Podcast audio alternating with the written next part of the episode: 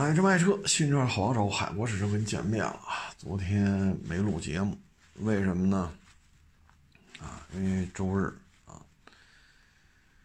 哎呀，从早聊到晚啊！第一波网友还没走呢，啊，第二波网友来了，啊，第二波网友还没走呢，第三波网友来了，啊，一直聊到天黑呀，啊！哎呀，说话说多了呀，脑子都犯懵。啊，脑袋都犯懵，啊，回家都觉得胸口都憋得慌，啊，谁来了不得聊会儿啊，啊，问这事儿问那事儿的，啊，所以说话说多了确实累得慌，啊，昨天还有要卖车的，有要买车的，啊，当然也收了一个啊，奔驰 C 二百，酷配，就是四呃四驱俩门啊，二点零 T 的，是啊，昨天也是确实收了这么一个啊，我也把钱转给人家网友了啊，人网友把车就留在这儿，啊，呃，反正确实是年底了啊，大家这心气儿现在也比较高啊，大家心气儿也比较高，在这种金九银十吧啊，当然了，一年不如一年啊。一八年呢比一一九年强，一九年呢比二零年强，啊，反正现在这车市就这么一现状，啊，车呢还是得看，啊，不看是判断不了最终的车况，啊，也判断不了车价，啊，然后你看啊，前天吧，昨前儿，因为上周就是九号啊，九号。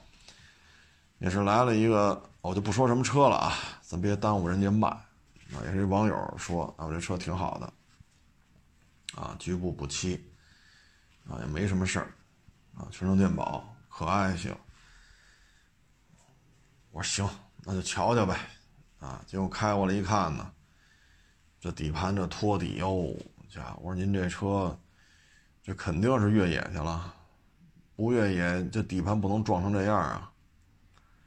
咱就是过个减速墩儿，上下个马路牙子，这绝不会是这样的，啊！你这你这底盘肯定是受过伤啊，啊，呃，水箱框架也换了，灯也换了，啊，这车况可确实，原车漆呢很少了，不能说没有吧，反正得找啊。能找着原车漆啊！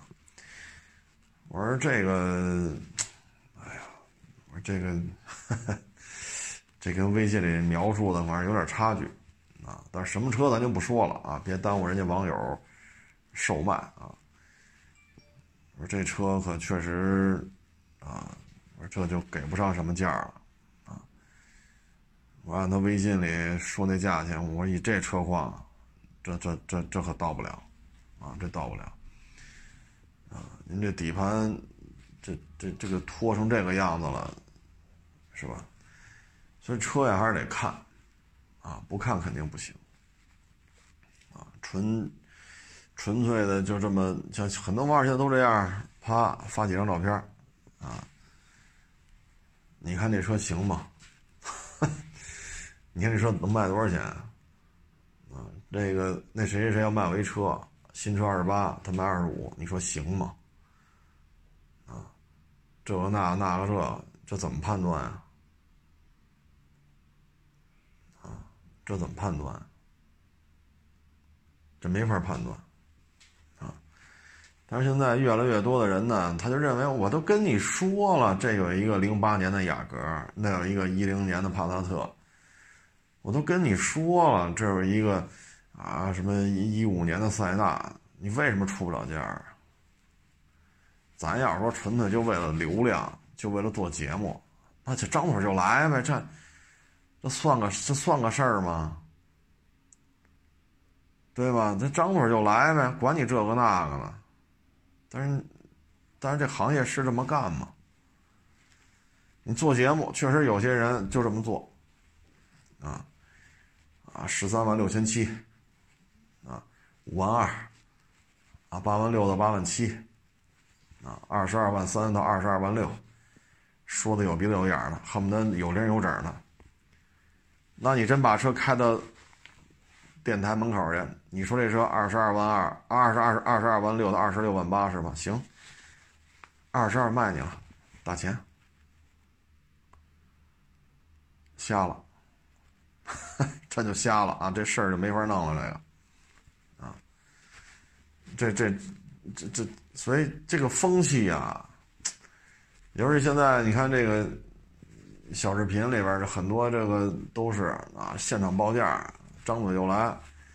您这边话音没落，那边价就报出来了，就好像这专业性就体现在这儿了。唉，昨天还来一网友嘛，跟我这买俩车了，啊，就说这个验车的事儿，说我说您看看，对吧？一个给您这儿买俩了。啊，我说静态检查，举升机、路试，查各种记录。我说这就这车没那么复杂，新车就十几万，对吧？别说开几年了，开几年啊，我说这车它新车就没有这么复杂。我说这仨钟头，对吧？我说这您都买俩了，是不是这么这么个情况？你也清楚，仨钟头。你说开过来让我们出个价，能不能收？那我我们也得看看这车呀，啊！现在还有一个，那天我看一网友啊，请原谅我用这句话啊，叫鸡贼。怎么聊的呢？就是那谁谁有一车，他多少钱卖我？你说这车这价值吗？我说您啊，和那卖家验车聊价。然后他给我回一个，哎，这车要是你收，你多少钱收啊？我一听这，我就不回复了，就想知道啊，这车我们干这行的多少钱能收？啊，跟我这套一这话，然后呢再去按照他那卖价。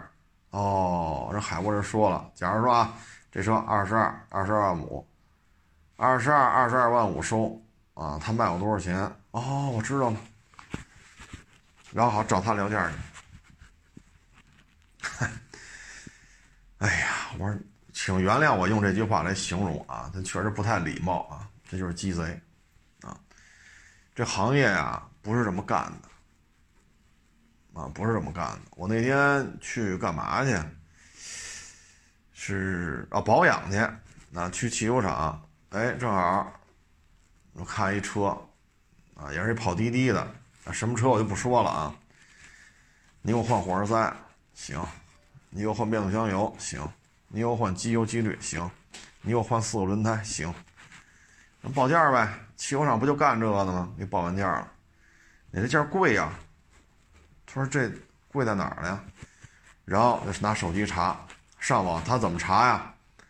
上那个是淘宝啊还是京东啊？我也没看清楚啊，搁那查。火花塞多少钱？你看没有？人家网上这火花塞多少钱？变速箱油多少钱一桶？查变速箱这好，变速箱油多少钱？轮胎轮胎我得查去。哦，轮胎你看轮胎多少钱？我给你算一下啊，四个火花塞，啊变速箱油啊加四个轮轮胎，你看我在淘宝上买就这么多钱，对吧？然后呢就这点钱，你加加一百块钱不行吗？不行多加加二百。走汽修厂的老板一看呢。那您就买去吧，那就淘宝买去吧，啊，然后呢，哎，他就真出去买去了。我说那这怎么着？人都找供货商去了，那您这怎么弄？他说谁给他干呢？谁给他干？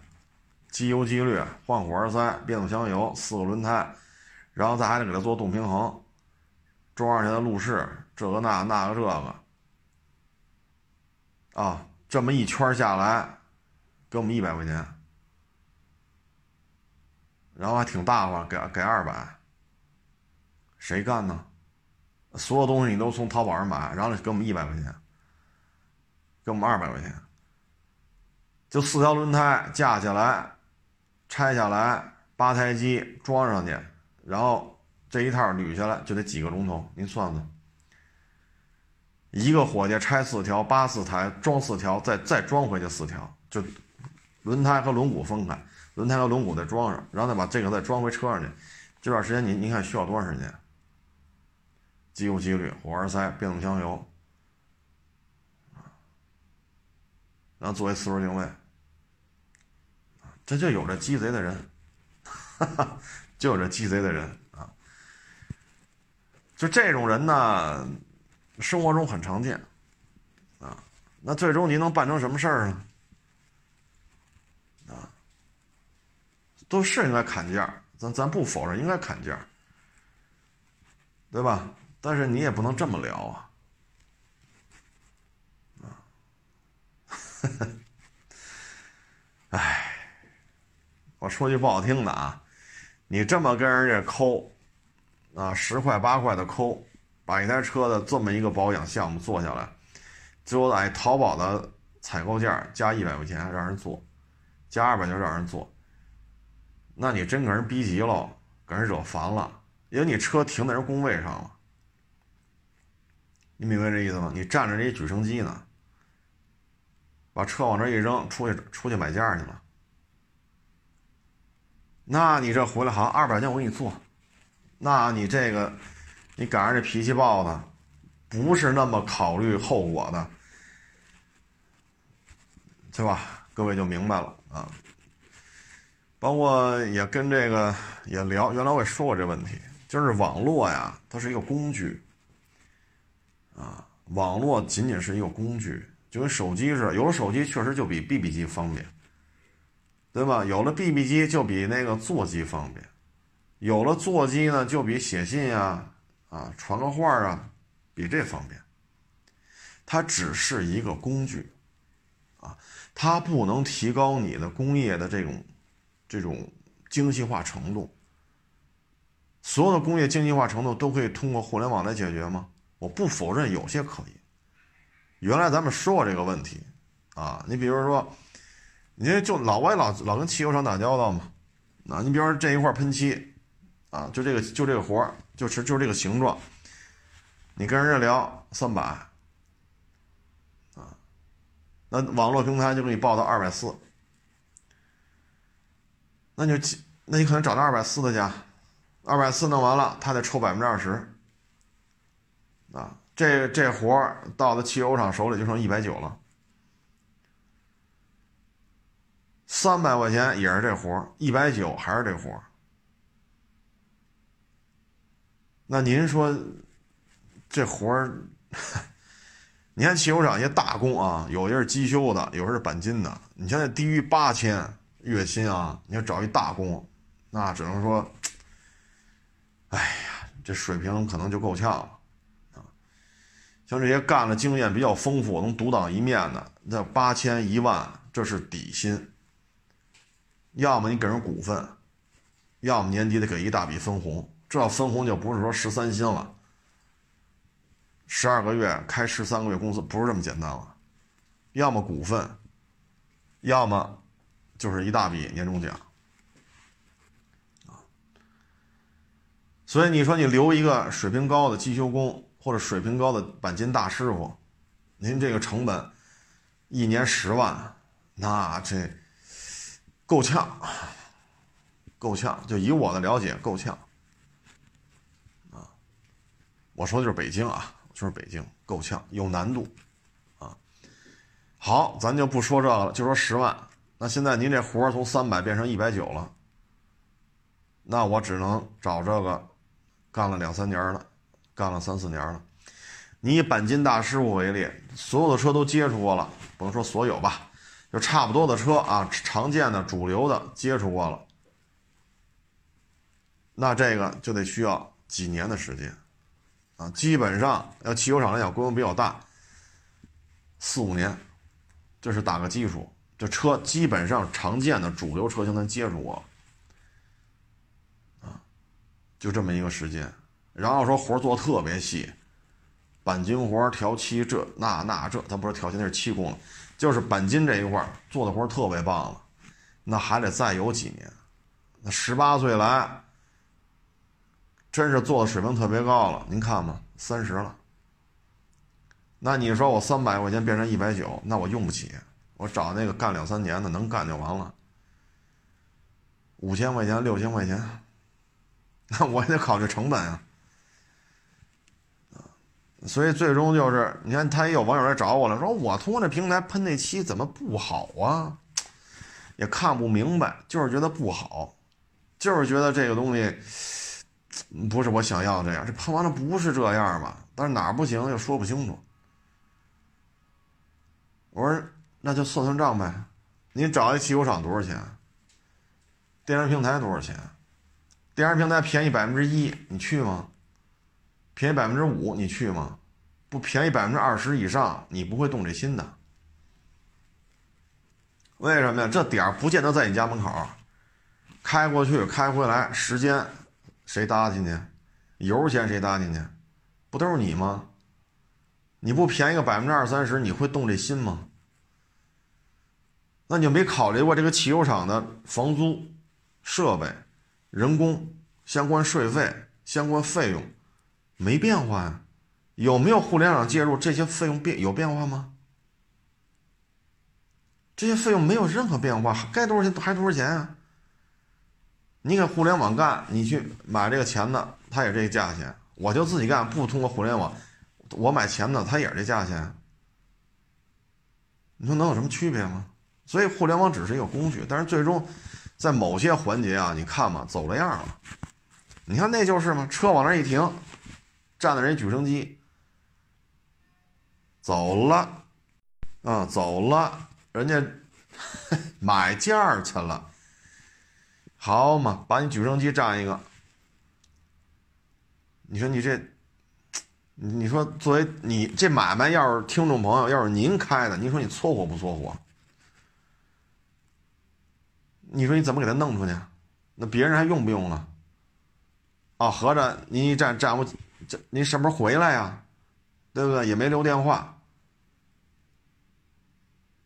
好，您在外边好，就是说您下班之前您回来了，这举升机我也甭用了。你不走，这我怎么用？好，干这么多活给一百块钱，谁干呢？哎，所以有些时候吧，你做这事儿啊，太聪明，适得其反啊，适得其反。原来出过这么一事儿嘛，宝马去汽修厂保养去。后来不对劲，发现发动机里有白糖。发动机里有白糖，报案了，报案了就调查吧。你涉案金额较大呀，那宝马发动机废了。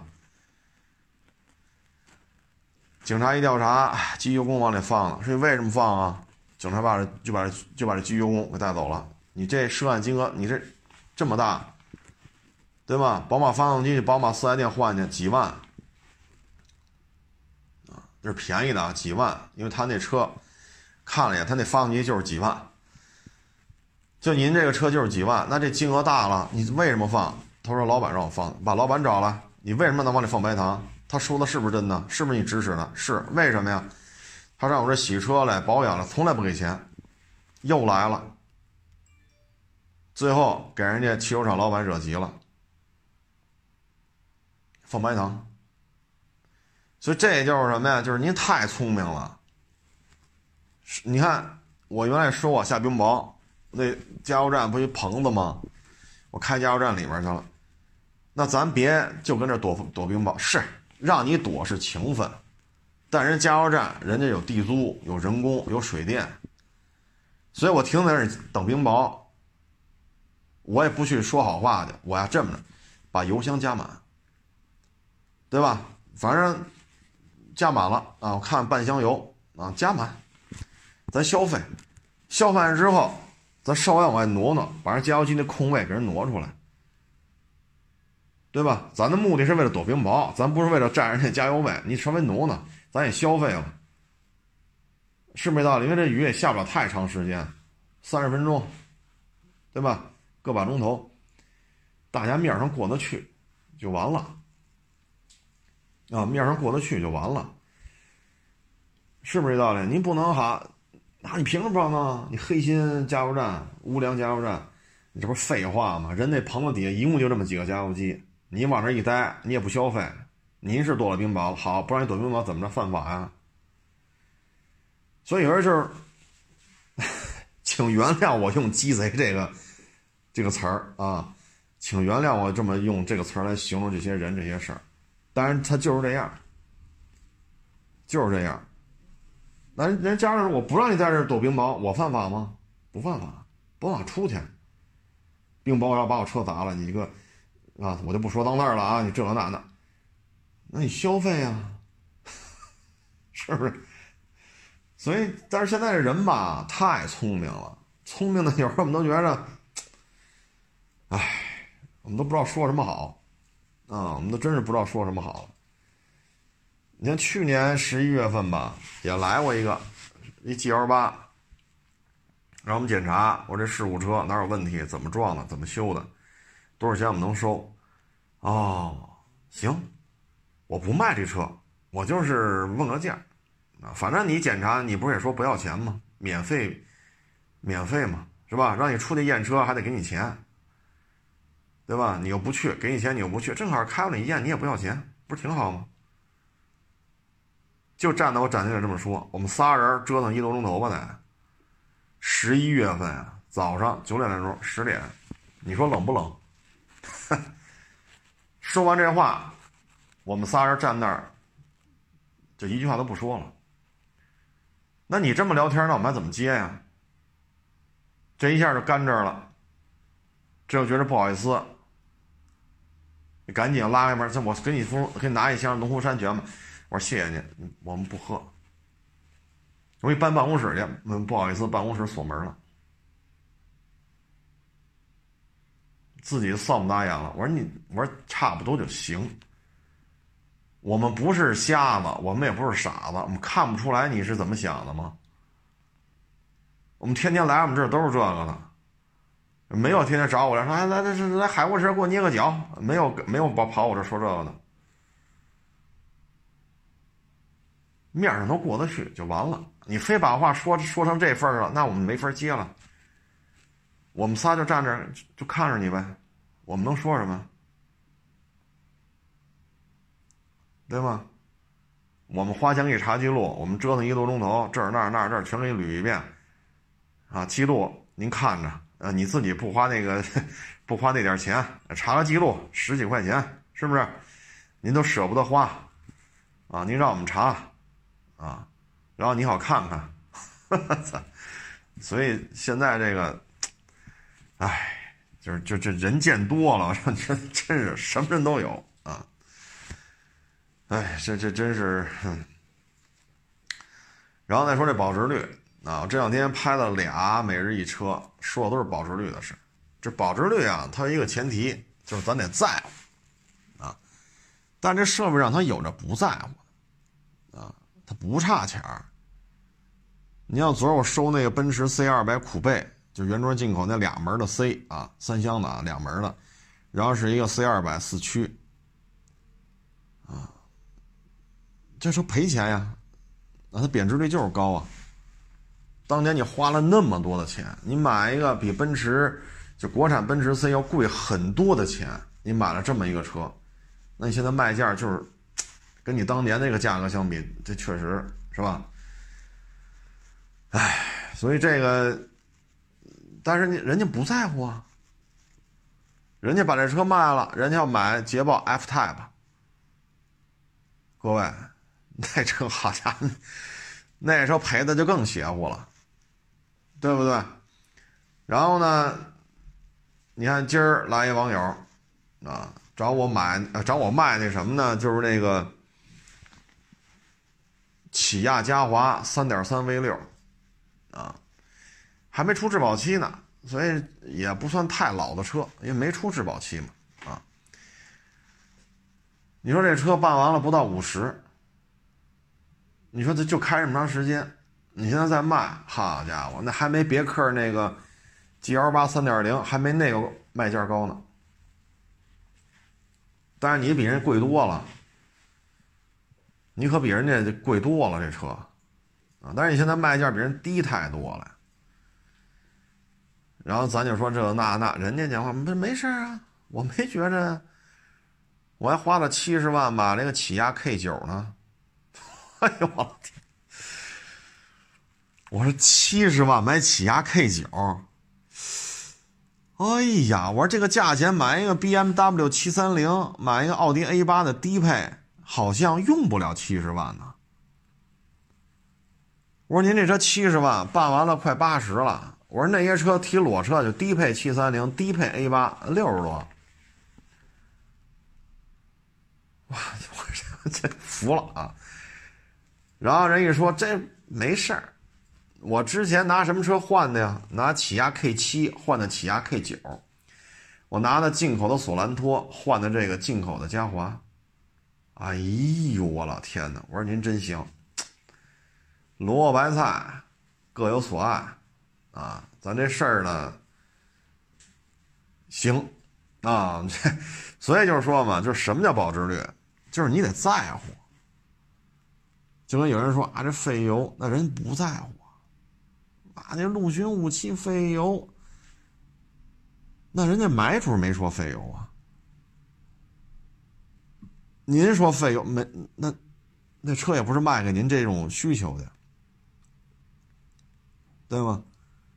七十万，各位，七十万能买的车可是很多了。人就买起亚 K 九，怎么了？然后打算卖了，卖了接着买进口的起亚。你说，就是我不在乎啊，赔赔就我认为他就应该赔呀。我不在乎，那这保值率就是个伪命题啊。所以就是这样啊，就是这样。这个东西就是萝卜白菜各有所爱啊，就像刚才说的。什么陆巡武器太费油了，这车不能买。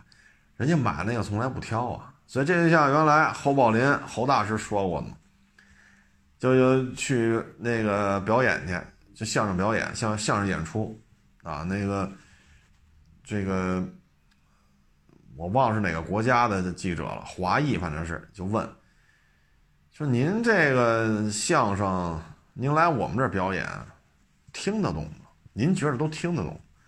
侯大师来了一句：“来了的都是听得懂的，听不懂的不会来。”回头你看吧，满座，这就是侯大师的魄力啊！说的很对啊，对吧？你包括这郭德纲郭老板，好，什么加拿大呀、澳洲啊，跑家跑那儿说相声，那咱一听，我家这有人听吗？这不也是这回事吗？你看这个德云社是吧？加拿大呀、澳洲啊，去那边表演去，那不也是满坑满谷吗？还是那句话，就是买的不操心，操心的不买，听得懂的全来了，听不懂的一个也不来，就这么简单。所以就这事儿吧，可以啊，这事儿可以，嗯。所以这个昨天是 C 二百苦贝 Formatic 啊，要去买那个捷豹 F Type。哎，今儿这个呢是进口的嘉华啊，卖了，还接着买进口的进进口的这个起亚啊。我说这嘉华马上国产了，明年就国产了，便宜也就二十多，那不行，二十多我就不要了。哎呦我天！你说这。你说这这有时候就没法接了。我说行，那就再挑挑吧，是不是？进口的起亚，嗯，这嘉华还不能要，因为国产了。我说那那就，那咱也没法聊了。这个，那 所以这事儿啊，哎，你像有的那个马达的粉丝，我去年夏天啊收过一台马八，原车漆。啊，公里数特别短，全程电保，车况真好啊！后来卖给天通苑那边的两口子，在天通苑也是吃公家饭的啊，卖给他们两口子了。然后我就说这车啊，马粉儿，这车主是马粉儿，人家里什么马三儿啊，什么昂克赛拉呀，什么马八啊，什么 C 叉五啊，一大堆。一大堆人住一大别墅，好家伙，人就喜欢这车，啊，我就喜欢这车，我就买一大堆，这就是指标有限制，这指标没限制，好家伙，马自达所有在国内能买得到的车，人一样买一辆。喜欢，啊，所以就是花钱难买，我愿意，啊，只要我愿意，这钱我就愿意花，啊，啊，有时候可能一说这，这种人有吗？有，啊，一到两毛担保有，啊，你看我这昨儿来一个，今儿来一个，啊，就是这么，怎么说呢？执着，啊，反正人就活一辈子嘛，啊，有生之年买点自己喜欢的车多好。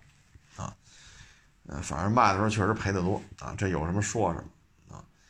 这时候就看你的经济实力了啊，绝对的经济实力面前，什么贬值率无所谓啊。所以这还是归了归齐吧，有钱真好啊，没钱那只能算计这个算计那个。你对于这样的经济水平的人来讲，保值率跟我没关系。然后今天有一网友啊，我发了篇链接，也是天津的啊。看完之后我也挺有感触。嗯，这篇链接说的是什么呢？就是二零二零年上半年天津 GDP，天津的 GDP 已经不如二零一三年了。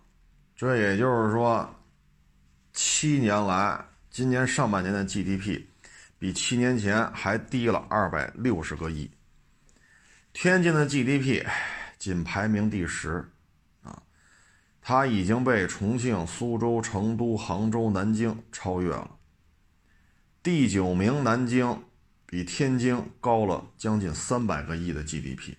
各位啊，大家都有冠状病毒的影响啊，二零二零年上半年都受到影响，但是天津已经排到第十了。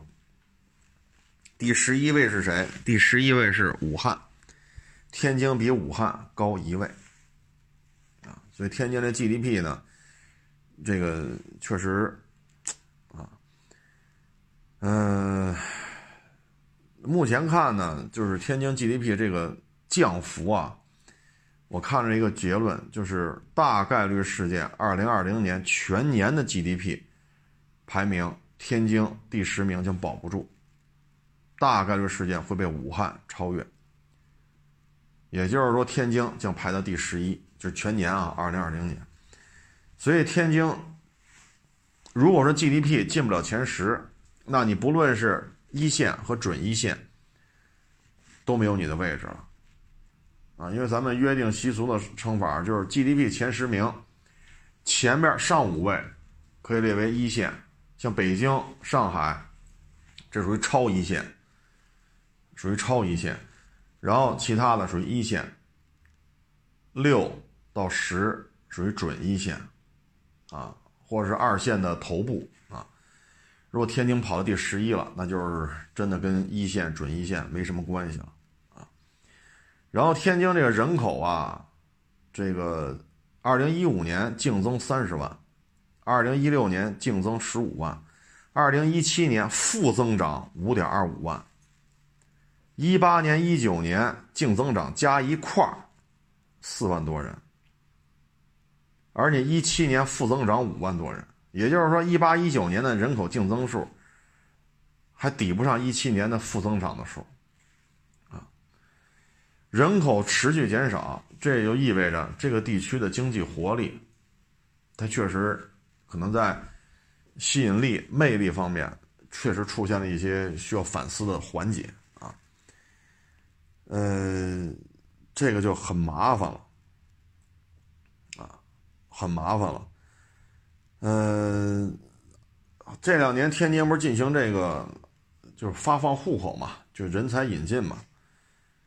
嗯，但是发放发放这个户口之后，人口的净增上两年啊，一八加一九尚不足五万。而这个引才计划发放了二十五万个户口，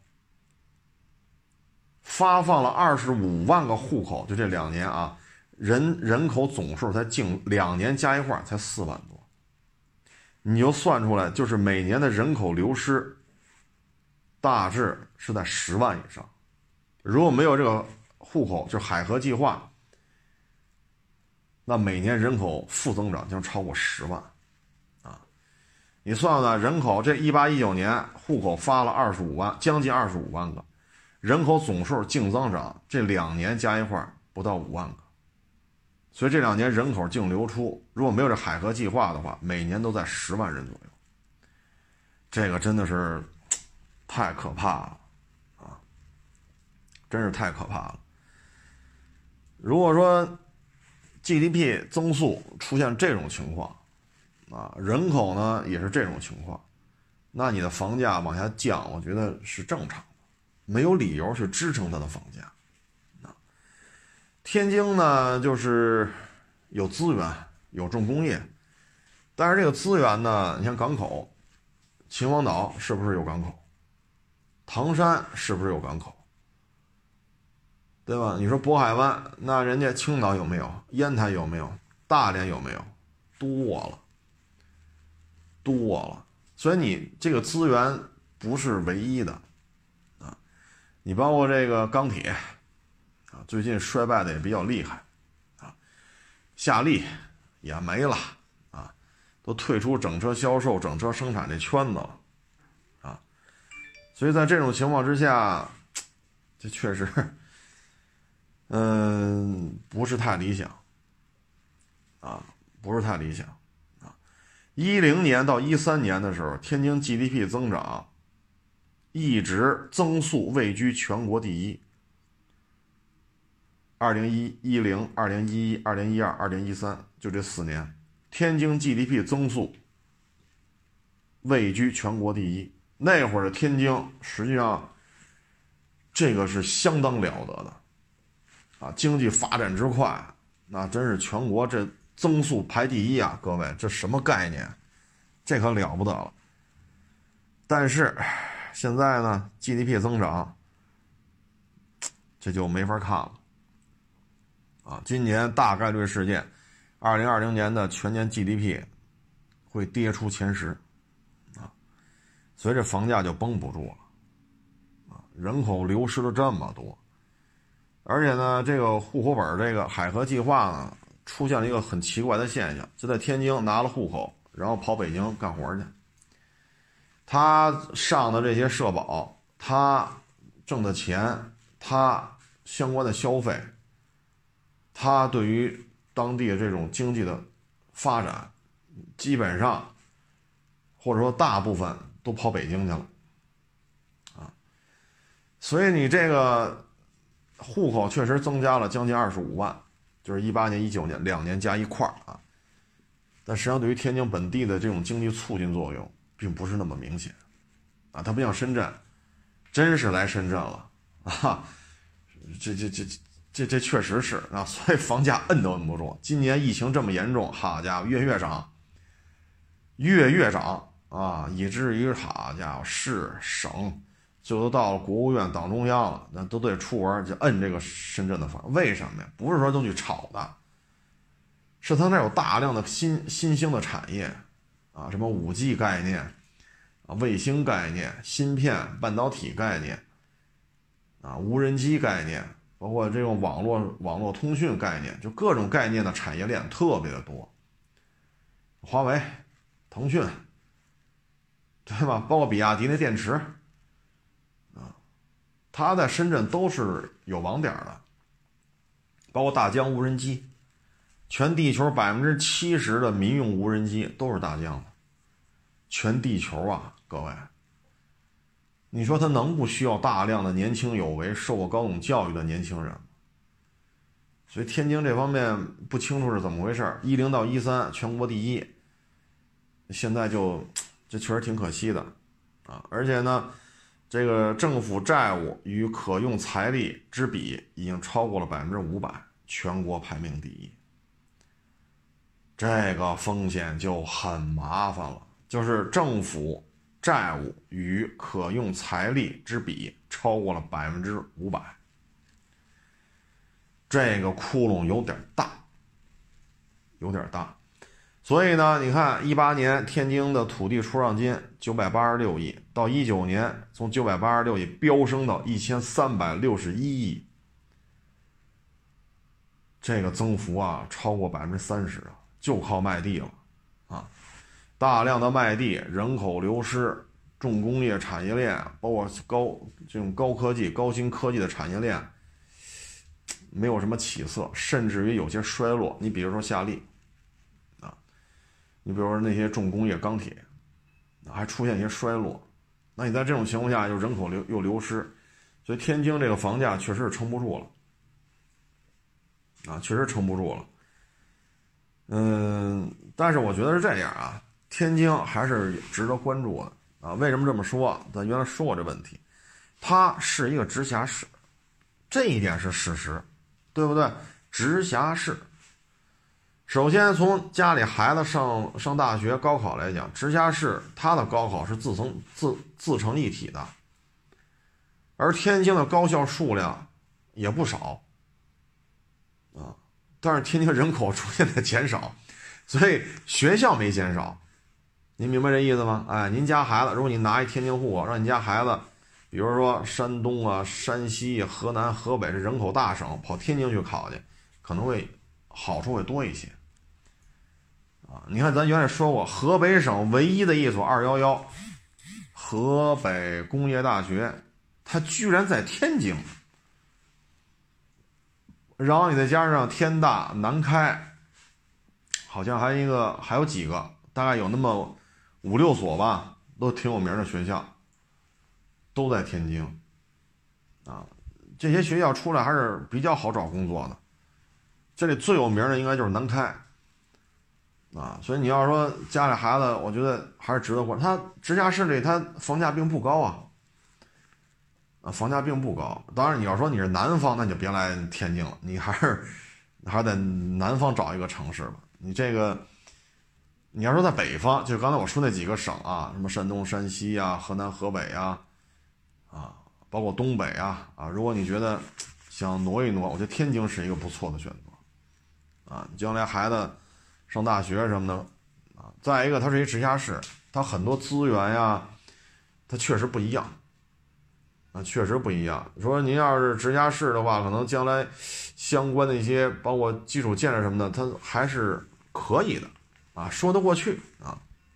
哎，春节我觉得饮食啊、曲艺啊，就原来都说过，啊，所以家里孩子如果想吃开口饭，你比如说曲艺这一块儿，你可以去天津。基本功非常的扎实，你要在天津曲艺圈上了专门的学校，那您基本功没得说，没得说。天津曲艺这个圈子里，基本功的培训那绝对是严谨，非常的严谨啊。然后就是天津的饮食文化，我觉得也很好啊。而且天津，因为还有一些同学在天津嘛，就是都很开心，大家一起聊天特别开心啊。就是你会发现天津相声的这个传统相声这种实力在这摆着呢，就是因为你跟天津当地的像我这些同学打交道聊天，你你就能有这种感受，就是这样啊，精华，呃，这种系统训练提其精华之后，它基本就是相声啊，哎，但是这个经济啊，反正房子确实便宜了啊，确实便宜了，这个。还是值得关注的啊，因为跟北京相比，天津房价确实便宜，啊，你要是北京落户嘛，这难度太大了。那北京人口也在减少，那北京和天津不是一回事儿。北京是什么低端产业链外 向外流转什么的，你看大红门啊、动物园啊，啊，就原来动批啊、大红门啊，呃，等等等等，很多劳动密集型的。这些这些低端产业链嘛，就全都给迁走了，啊，呃，然后拆违建，然后出租房对于人数和平米数都是有限制的，包括原来不老打隔断嘛，这些都是严管。啊，所以变相呢就导致了来北京的这个是吧，北漂就逐渐的减少，啊，呃，但是就这样，北京的房价还是这么高。啊，为什么呢？这就原来也说过很多次了，咱就不再去多说了啊。呃，年底了，我觉得各位要想买车呢，还是得抓点紧啊！你别等到十二月份再去弄啊！你就你就现在就常去四 S 店转转常去四 S 店转转，看看这个促销啊什么的，差不多就行了啊，别崩得好，十二月二十五号、十二月二十号我再去，那不一定合适啊，不一定合适。你就现在就勤走一走啊，你喜欢买什么车，你就勤跟这些四 S 店里去走动走动啊，嗯，自己觉得合适就拿下就完了。嗯，现在看长城、丰田，嗯，本田，本田可能够呛，因为东本在武汉嘛。嗯，反正丰田、长城、红旗，嗯，基本上就包括未来哈，这刚刚刚聊完，特斯拉这些企业肯定是能完成它预期的生产目标的。啊所以你要去指着这些个主机厂，说汉兰达年底能不能优惠到五万呢？哎呀，这我用一脑袋包担保，这没戏呀！这车不愁卖呀。说你多转转，可能象征性的优惠个两三千，我觉得这是有可能的啊。呃，有这种可能性啊，当然也有这种可能性是继续加价。但你要说啊能不能掌握优惠五万呢？我还是劝你一句啊，您还是悠着点吧，挣钱不容易。啊，挣钱不容易，我只能说到这儿了啊！我没有权利说谁是骗子，谁不是骗子，咱不是执法机构啊！我只能劝你一句，挣钱不容易啊，挣钱不容易。四 S 店就这价，那咱就默认就完了啊！别四 S 店加价或者优惠个三两千好，外边优惠五万，是吧？有些时候还适当的过点脑子，就别太……我又说这个鸡贼俩字了，不是太礼貌啊，不是这么说，不太礼貌。就是有时候这个，就一看见这个便宜啊，就觉得他不占嘛。哎呦，我这难受。哎呦，我这我这我，哎呦，我这儿不舒服，那我我这个家伙这业务能卖，我这便宜我没占着，我我哎呀，我这辈子就白活了。你他有这个劲头子一上来吧，你真拦不住他。啊，他你看原来我接过这事儿嘛，十一点多给你打电话，哎，家伙海博士说，这我们这。我们不是看见那，你北京有网上有一地儿，那汉兰达新车优惠五万，能买吗？好家伙，你看他还不管你睡不睡觉，夜里十一点多还给你打电话，啊，所以这个这个劲头子一上来啊，就是 人都说恋爱当中的人啊智商低啊，但有时候我看是吧，这话也不全面啊。哎呀，这两天真是话说多了啊，包括今天也是一波又一波。哎呀，哎，成吧，这个不多聊了啊，不多聊了，确实是挺累的。呃，谢谢大家支持，谢谢大家捧场，欢迎关注我的新浪微博“海阔试车手”微信公众账号“海阔试车”。